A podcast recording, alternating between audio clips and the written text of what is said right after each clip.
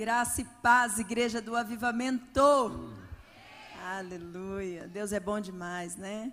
O Senhor muda a nossa história e deixa ela perfeita para que Ele possa usar. Né? Ele mesmo, faz para Ele mesmo, Ele mesmo usa, não é verdade?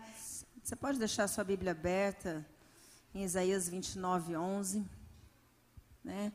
E essa semana passada, estudando aqui, e na oração, na semana de oração, o Senhor colocou algo no meu coração e eu escrevi. Escrevi e mandei para a apóstola e ela é porque eu queria que ela visse, né? Se ela estava de acordo, né? Se estava alinhado com aquilo que Deus vem falando para ela. Eu estava com isso queimando no meu coração. E aí, ela, ao invés de falar assim, isso mesmo, Gil, Deus falou com você, glória a Deus, ela já falou assim: domingo você prega. prega essa palavra. Aí no sábado à noite, dez e meia, nem sei que horas era, a gente conversando lá, igual uns coruja, lá na, na família. E aí meu irmão fala assim, não, então a Gil tem que pregar de manhã e à noite, porque é a mesma palavra. Eu falei, aleluia, glória a Deus, agora eu vou dormir bem a noite inteira, né? E, mas glória a Deus por isso, glória a Deus que a palavra é dele, a obra é dele. E o Senhor me falava, queridos, é, a respeito desse tempo, né? Tão turbulento, esse tempo em que ninguém sabe nada, o que vai ser, o que não vai ser, né? Até, até os, os experts, experts, sei lá como é que fala, da política, da economia, né? Tá todo mundo, ninguém faz uma previsão acertada assim, né? Com, com toda propriedade. Parece que está todo mundo falando assim, pode ser que, né? Se tal coisa virar, mudar, isso vai acontecer. Ah, o mundo ele está vivendo um tempo muitíssimo especial, muitíssimo especial e na verdade bem ruim, né? Dias ruins. A gente tem vivido dias negros e sem muita é, perspectiva para o futuro, sem conseguir enxergar muito o que, o que será, né? É, isso falando naturalmente, né? Humanamente. E às vezes a gente até tem visto muitas pessoas perdidas nisso, né? Crentes, né? Perdidos nessa, nesse não saber, nessa, nessa dúvida, do futuro, nessa dúvida das, das coisas, às vezes preso no medo, né, na ansiedade que tem pego muitas vezes a gente, é, talvez um pouco desprevenido, como profetas do Senhor, né? E o que o Senhor me falou foi justamente isso. Ele me deu uma palavra tão interessante, nós vamos ler, porque ele fala assim que no meio de todas essas coisas, do caos, de tantas coisas, quem vai conseguir entender aquilo que o Senhor está falando? Qual é o profeta que vai conseguir olhar a situação e enxergar o que realmente está acontecendo? Né? E é, essa palavra diz assim, ó, vamos lá, 29:11 na King James do meu celular, que está diferente da minha King James, eu preferia a, a tradução. Vou ler aqui, você acompanha. Todas essas coisas que, segundo a visão, a visão que Isaías teve, vão acontecer daqui para frente. São é, todas as coisas que, segundo a visão, vão acontecer daqui para frente, são como um livro selado que ninguém consegue compreender. Né?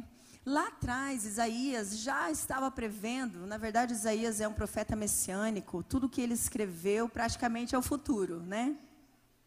E nesse tempo aqui que Isaías fala sobre essas coisas terríveis que aconteceriam, o povo de Israel, de Judá, eles tinham, eles tinham vivido 500 anos de prosperidade, de, de é, vida com Deus, né? havia lá o tabernáculo, eram feitos todos os sacrifícios, havia sacerdote, havia, havia profeta. Tudo isso estava tava tudo comum, tudo normal, né? como a gente estava dois anos atrás com igreja, né? Todo mundo, tudo certo, tudo, tudo funcionando como a gente está acostumado, como, como nós estávamos acostumados. Esse tempo estava da mesma forma. Aí Isaías vem, né, o Senhor o chama e fala: Olha, conta para todo mundo que está tudo errado, não é desse jeito que deveria estar. Israel, que é o reino do norte lá, está perdido na, no paganismo. Judá já se perdeu dentro de uma ortodoxia nojenta, né? O Senhor já estava enojado da religiosidade que Judá vinha vivendo, né? Porque eles faziam tudo todo o sacrifício, todo o culto que era necessário. Porém, a Bíblia fala que Judá havia se perdido numa ortodoxia religiosa, né? Ou seja, às vezes, querido, eu acho que a igreja veio numa passada assim, antes desse tempo de pandemia, de achar que estava tá bom assim, como se Deus tivesse que aceitar o nosso jeitão de servi-lo, sabe?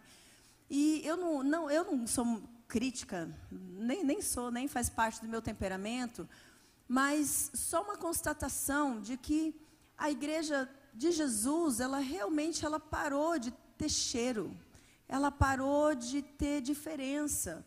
Às vezes, é, a gente ganha pessoas para Jesus, fala de Jesus, mas não há um. É como se não houvesse mais aquela conversão genuína. Eu não sei se você sente essa diferença de quando a gente se converteu. Parece que quando eu me converti, queridos, a gente fazia algumas coisas muito loucas, muito loucas. Dentro de um cotidiano apertado, de tarefas diárias assim apertadas. Por exemplo, eu pegava o ônibus para ir para a faculdade às 5h25 exatamente. O ônibus era pontual. Nós saímos da igreja, do culto, né? Tarde demais, meu Deus. O culto começava às 19h30, acabava 21h30, 22 horas, e a gente ainda ia conversar, ia comer, ia para casa do Didi, da Lê, ou de todo mundo, né? Eu ia dormir geralmente uma hora da manhã, para 5h25 tá pronto. Eu dormia pronto, eu dormia de calça jeans. Aleluia, você lembra, Fer? A meia, só para enfiar o pé no sapato, pôr a, a, a, a roupa branca, né? E correr para pegar o bendito do ônibus. E eu fazia. Eu fazia. E meu pai ainda falava assim quando eu ia ter prova. Eu falava, pai, não posso ir no culto de quarta-feira. Não posso ir, ou não posso ir lá na escola de líderes, que era quinta, sexta e sábado, com ele. Eu não posso ir, porque eu tenho prova. Eu tenho prova, eu vou ter que estudar e tal. E ele falava para mim, honra a Deus, que Deus te honra. Eu falava, gente, meu pai não entende, meu Deus, ele não ele não ele não está entendendo. E hoje eu vejo uma diferença na igreja. Se às vezes, ah não, a criança vai ter que fazer um vestibular ou vai ter que fazer um negócio, ah não, então nem nem vai no culto porque tal coisa assim assim. Ou eu não sei, ah, não posso ir, ir, trabalhar no encontro porque tal coisa, minha criança está meio gripada. Gente, meu pai nunca deixou de fazer nada porque a gente estivesse doente, gripado, sei lá, cansado. Não? Não entendi. É, no caminho, vamos, vamos indo que no caminho Deus vai te curar. Não tinha moleza, não tinha, não tinha nada mais importante. Essa é a palavra. Nada mais importante. E a igreja hoje tomou uma formatação. Parece que a gente entrou nessa cultura dessa geração, igual todo mundo fala, aí todinho, geração mimimi, geração não sei o quê, mas é uma realidade, né? Parece que a gente caiu num, costume. Aí, o que, que acontece? Vem uma pandemia e ó, quebra nossa serviço, né? Nossa dura serviço foi arrancada, quebrada, jogada, nós somos jogados no chão. E aí agora a gente precisa reaprender, queridos. Nós estamos num tempo de um despertamento da igreja que nós precisamos realmente viver um evangelho diferente do que a gente estava vivendo, eu acredito. Meu Deus, é tão sério falar isso, eu sei. Mas há um, há um chamado de Deus. Eu não sei se arde dentro de você. A gente não pode ficar falando muito de si, né, quando está pregando, mas uns tempos para trás, antes da pandemia, antes do falecimento do meu pai, eu tive um, um, uma experiência com Deus tão forte, tão forte a respeito da igreja. E era um pranto muito, muito profundo que me tomou.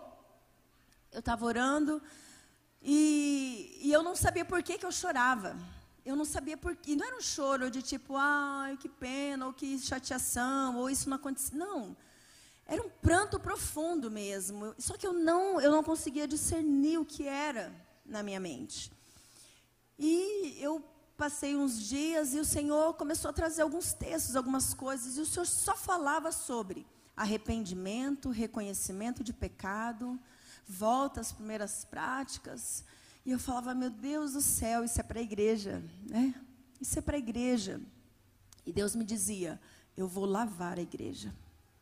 Eu vou lavar a igreja. Foi muito, muito forte. Até teve um encontro em seguida e um, uma pessoa veio orar por mim e falou assim: Deus mandou que você. A gente estava no encontro, eu ia ministrar e a pessoa veio e falou assim: Olha, Deus está mandando que você fale para todas as mulheres tomarem banho antes de entrarem no adoratório. E me confirmou a palavra de que o Senhor já tinha me dado. Deus está lavando a igreja. E eu fiquei muito assustada. Na verdade, eu estou muito assustada, porque eu realmente não quero que passe de nós essa, essa, esse agir poderoso de Deus na terra. Querido, nós ainda não vivemos um avivamento. Nós somos a igreja do avivamento, amém? Não é isso que a gente fala todo domingo? Mas nós ainda não vivemos esse avivamento. Nós crescemos muito, nós conseguimos alcançar o caráter das pessoas, acessar, trabalhar essa mudança de caráter, o crente entender que o caráter ele anda junto com a unção, com a conversão genuína. Mas o avivamento de nós sermos os carregadores do sinal, prodígio, maravilha, milagre do Senhor. Ah, meu Deus, eu, eu, eu, eu nunca vivi um avivamento. Vocês, se alguém mais velho aqui, ou sei lá, estava lá naquela rua azul em mil sei lá quanto, né? 1500, 1600, sei lá quanto que foi. Nós precisamos viver isso. Só que não há um despertar. Você percebe que a gente como igreja parece que a gente ainda não se, se não se assim, não, não acordou para entender que a igreja tem esse papel no mundo. Porque na história da humanidade, querido, quem muda a história da humanidade é Deus. Nós só temos o evangelho hoje porque Deus, lá atrás, decidiu chamar Abraão, falou: Ó, tá tudo errado o que você está fazendo, eu vou te formar, vou formar o teu caráter, o teu pensamento, até o ponto de eu formar uma nação através de você. Eu vou mudar tudo.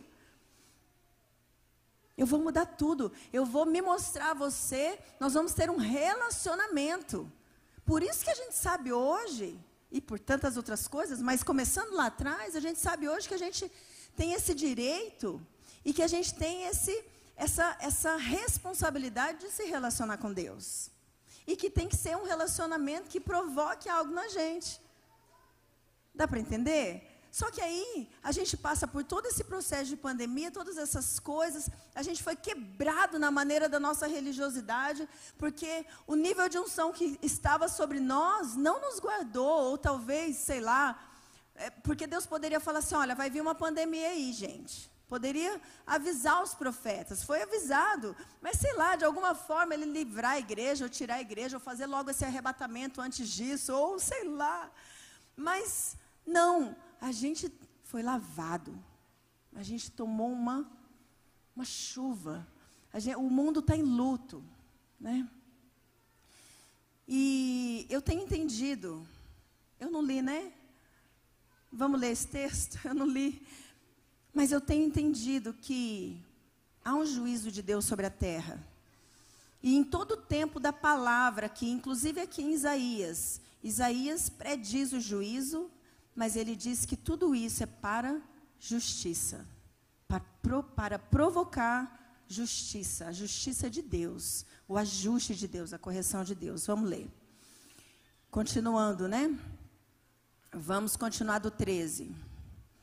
O Senhor diz: Esse povo se aproxima de mim com a boca e me honra com os lábios, mas o seu coração está longe de mim. Em vão me adoram. Seus ensinamentos não passam de regras ensinadas por homens. Por isso, uma vez mais, eu vou continuar a fazer uma obra maravilhosa no meio deste povo. Uma obra maravilhosa e coisas estranhas. A sabedoria dos seus sábios se desvanecerá e o entendimento dos que são instruídos se esconderá. Aí, o 15. Ai dos que procuram esconder os seus planos de Deus, que tentam fazer tudo no escuro, pensando consigo mesmos. Quem vai nos ver? Quem ficará sabendo? E lá no 24, lá no finalzinho do capítulo, os que viviam é, é, é, e no amor reverente ao Deus de Israel permanecerá. Os desorientados de espírito obterão sabedoria e os queixosos e murmurantes aceitarão a instrução. Então a palavra já nos avisa.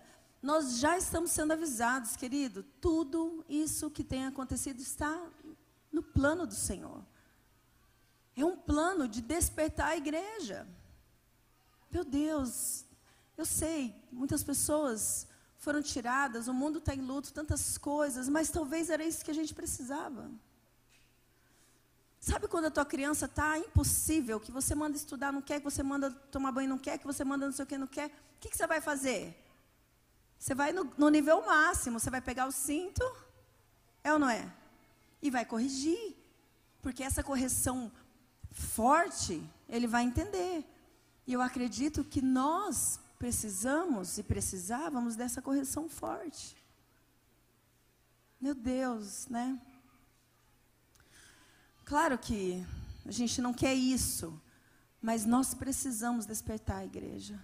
Amém? Em nome de Jesus. Eu não sei se eu me faço entender, mas a palavra diz também que o Senhor continua a fazer uma obra maravilhosa. Tem essas coisas estranhas acontecendo para nos mover, que eu acredito que é um juízo que venha da parte de Deus, para realmente a sua obra maravilhosa ser concluída na igreja. A igreja precisa ser outra, porque Jesus está voltando. Antes de Jesus voltar, precisa haver um avivamento. Porque senão, quem que vai ser arrebatado? E eu creio e eu quero profetizar que nós e a nossa casa seremos arrebatados, porque nós servimos e continuaremos servindo ao Senhor, amém? Eu não quero que o Senhor nos leve, quer dizer, Ele fará como Ele quiser, mas eu quero que a minha família vá junto. Eu tenho tios, tias, primos que eu amo demais, que eu amo demais, eu quero muito alcançá-los. Então, como que vai vir o arrebatamento se a igreja ainda não despertou? A nossa, nossa família não está aqui. Né? E o juízo de Deus, ele tem esse objetivo de nos ajustar e de nos corrigir, porque há um propósito poderoso sobre cada um de nós. Há um dom específico dentro de você. Há um dom específico dentro de mim para fazer aquilo que Deus nos chamou. O que será que Deus tem? Né, Fabi? O que Deus tem para fazer através da vida de vocês? Eu preciso buscar com muito mais com muito mais afinco, com muito mais esforço. Eu preciso me esforçar muito mais para encontrar esse propósito e para vivê-lo. Só que tem um problema que tem acontecido. Para que, que a gente alcance esse entendimento e esse propósito, viver esse propósito, essa chamada, nós precisamos entender que nós, como igreja, temos estado presos na religiosidade, na idolatria.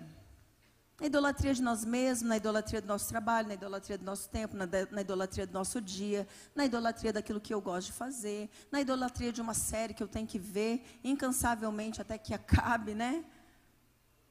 Eu assisti uma série e acabei com essa história, porque eu falei, ai que droga. Nós começamos a assistir, eu e o Paulo. Primeiro que eu já achei um absurdo, era uma série de guerra. Eu falei, meu Deus do céu, quanta morte, quanto isso, quanto aquilo. Ok, vamos ver essa história. Começou interessante. Tinha não sei quantos. Aí eu achei que era um episódio só. Eu não sou muito ligada nessas coisas. E aí o episódio que tem várias novelinhas, né? Vários. Ou é o contrário? É o seriado. Ah, a temporada que tem vários episódios. Era uma tempo... Eu achei que era uma temporada com vários episódios. Não, eram oito. Falei, ah, não. Uh -uh. Falei para o Paulo, passa para frente. Aí, final de semana, quando a gente conseguia deitar para assistir lá e tal, aí eu falava, amor, pa passa para frente, passa para frente, né? Porque Deus me livre. É uma prisão, é, um, é uma escravidão. É você ficar realmente escravo de algo que não te acrescenta em nada. Ah, mas é um descanso, mas é um não sei o quê, querido. É a idolatria de si mesmo. Eu preciso descansar, porque afinal de contas eu trabalho muito. Descansa na presença do Senhor. Eu não sei se você já teve a experiência de orar. Eu creio que sim. E entrar na presença do Senhor angustiado, chateado, às vezes pensando, pensando, pensando, aquele monte, né? A síndrome do pensamento acelerado. E você não conseguir, você levar uma hora para você poder descansar e conseguir entrar na presença do Senhor. Aí você sai da presença de Deus assim, nossa, alegre, feliz, revigorado, como se aquele problema lá, aquele monte de problema já tivesse resolvido. Com a certeza de que Deus, ai, está tudo bem, Deus já fez. Querido, isso é descanso. Isso é descanso. Só que a gente vive envolto a uma cultura muito terrível. Assim como esse povo, o povo de Israel no passado, a cultura eles se paganizaram, eles se tornaram religiosos, porque era assim que todos os povos ao redor deles viviam, é a cultura. Sabe essa coisa que a gente fala assim, ó, meio ecumênico? Ah, é legal e tal, porque é uma cultura que tenta engolir a gente. Tinha que ser o contrário, porque o reino de Deus é uma nova sociedade, ela é a cultura a ser vivida, ela é a cultura que o mundo precisa conhecer e viver. Mas parece que é o contrário, a cultura entra dentro da gente, essa cultura desse descanso, essa cultura desse morrer de trabalhar. Tem gente que fala, estou ah, trabalhando, estou trabalhando, estou trabalhando, e acho que é bonito. Ok, querido, você tem que trabalhar mesmo, porque você não é preguiçoso, para não falar aquela outra coisa, né? Mas o teu trabalho não é o teu foco, você sabia disso?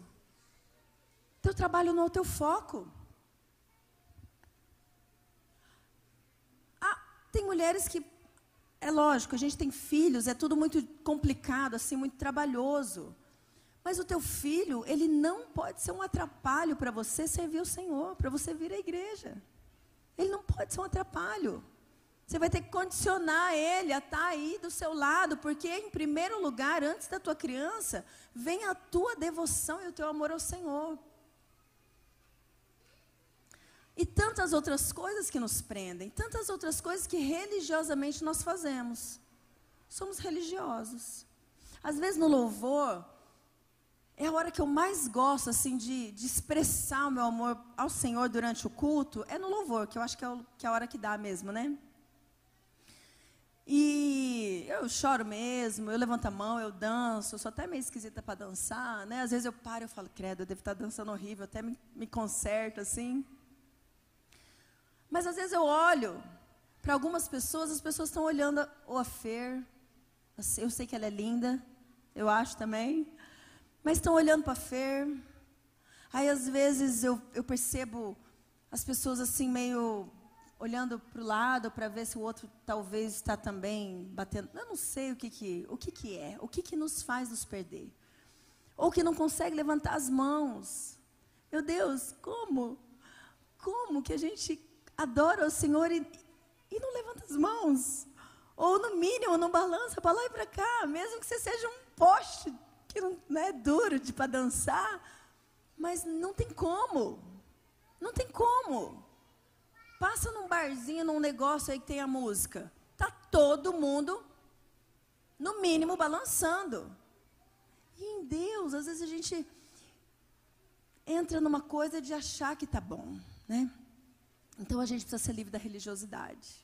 A gente precisa ser livre desse costume. Tem um texto aqui, ó, em, é, é, no. É, 27, eu anotei aqui, peraí.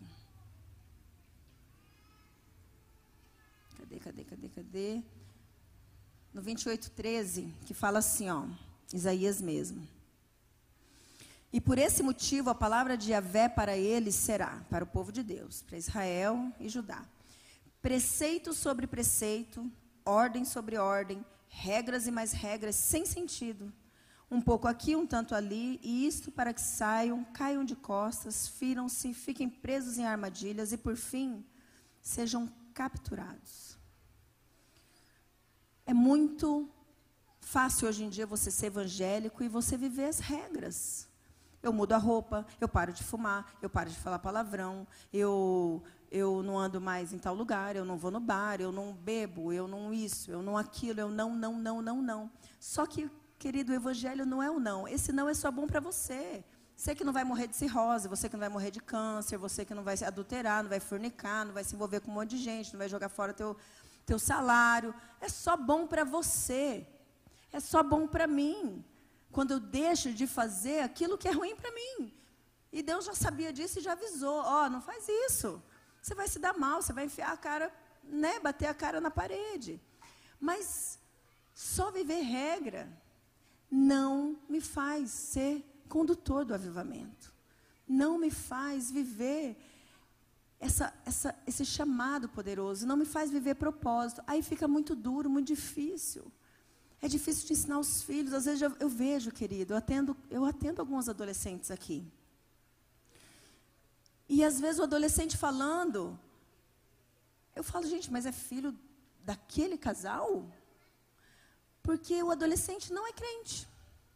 Está chateado, não vê aquilo que, que é pregado, não vê dentro de casa, não vê o pai e a mãe se tratando como deveriam, não vê o pai e a mãe na igreja ou dizimando. Tem, tem, tem adolescente que eu atendo e fala para mim, né? Fala para mim. E não precisa ficar com vergonha, mas, querido, se nem para você, talvez você esteja vivendo tão religiosamente que aquilo que teu filho olha não é o que ele quer para ele. Não é o que ele acredita, porque nem você acredita. Então, nós precisamos realmente não viver regras. O Evangelho não é regra, não é uma, um apunhalado de regras. São realmente princípios que nos guardam e que nos protegem. Só que eu só vivo isso, e aí vamos mais para baixo. Quando eu tenho uma experiência com Jesus. Eu preciso mesmo clamar, nós, igreja, precisamos clamar para termos essa experiência poderosa com Jesus nesses dias. Nós estamos vivendo um tempo profético e que talvez nós estejamos perdendo um tempo precioso de ação no mundo.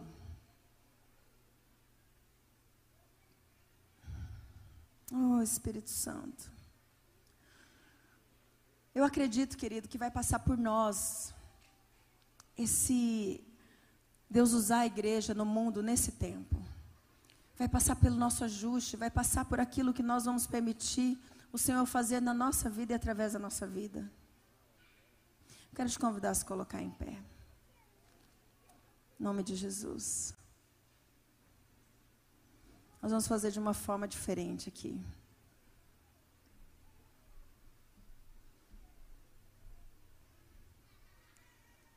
Tem muitos profetas que estão cegos. Como no passado, os sacerdotes, os profetas, se você voltar uns capítulos aqui para trás, estavam embriagados. A Bíblia fala que eles se embriagavam e eles estavam embaraçados na sua visão. E eles já não sabiam mais o que era certo. Eles já estavam confundidos no, na sua razão, naquilo que Deus queria que, que fosse feito realmente. Às vezes, querido, dentro da nossa casa, esse é o melhor termômetro, né? Esse é o melhor termômetro, nossos resultados, dentro da nossa casa. A gente está tão embaraçado na visão, a gente está tão perdido na nossa visão, que a gente vê um filho morrendo do nosso lado e a gente não sabe o que fazer. A gente vê um filho perdido numa internet, numa pornografia. A gente vê um marido distante também na mesma, na mesma rota. Nós, como mulher, temos que ser a pessoa que acessa o coração de todos eles. Às vezes a nossa voz é só irritante, estridente, não alcança, não acessa o coração de ninguém dentro da nossa casa. Porque nós estamos perdidas, perdidas em nós mesmas, idólatras do nosso, tanto que eu trabalho, que eu me esforço. As pessoas não querem mais se doar, não é verdade? Umas para as outras. Próprio marido e esposa. Mãe que não quer se doar, egoísta, vive só para o próprio umbigo, achando que já está fazendo demais, que tinha que estar tá ganhando dinheiro, que tinha que estar tá aparecendo aí na, na mídia, ou sei lá o quê. Sacerdotes perdidos, porque não tem a voz da esposa, perdidos porque não conseguem ouvir a Deus, embaraçados. Queridos, como que está a tua casa? Como estão seus filhos? Esse é o termômetro. Se você tem sido esse profeta que olha e vê. Se você tem sido esse profeta que ouve e entende. Que percebe o mundo e percebe o momento que nós estamos vivendo. O que Deus tem falado ao teu coração? O que Deus tem falado ao teu coração? Como estão seus filhos? Está bem mesmo? Tem criança que é uma dentro de casa e outra fora. E eu falo com temor, porque eu tenho três. Você tem se preocupado em sentar e ouvi-los ou só você fala? Só você manda? Você só fica bravo lá e, e se atenta para o seu filho quando ele não arrumou a cama, não lavou a louça, não tirou nota baixa? É só essa hora que você volta o seu olhar, os seus ouvidos, gasta o seu tempo? Nós estamos formando a geração do arrebatamento. Eu estou com essa tese aí. Os nossos filhos vão viver esses tempos difíceis. Os netos de alguns aqui. Nós estamos formando os nossos filhos para esse tempo em que nenhuma cultura, nenhuma filosofia, nenhum pensamento vai entrar na cabeça deles. Então é hoje que nós temos que fazer, querido.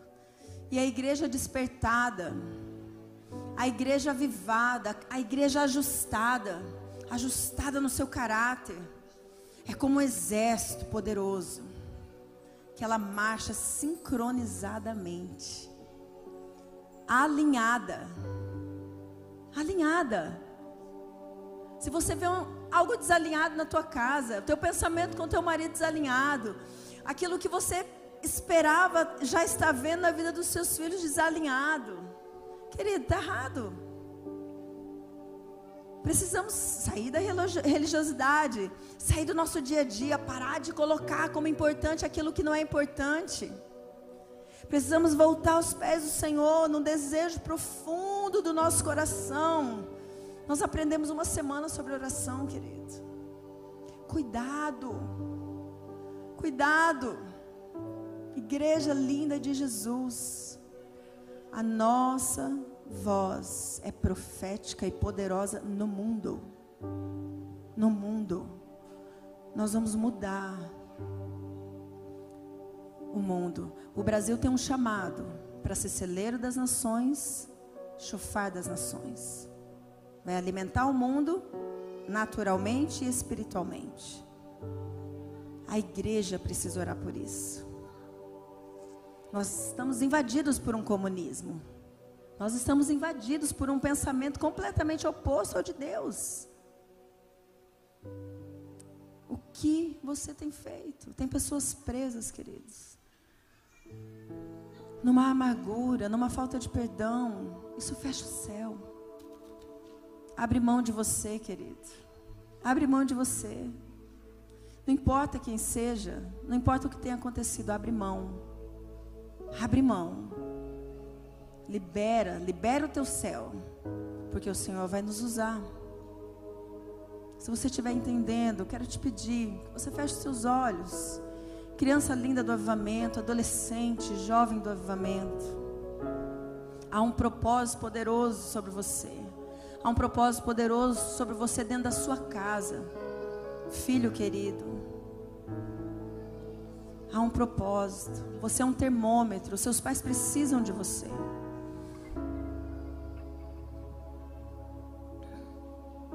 Convido os filhos e os pais a conversarem nessa semana. Pastor Paulo, por favor.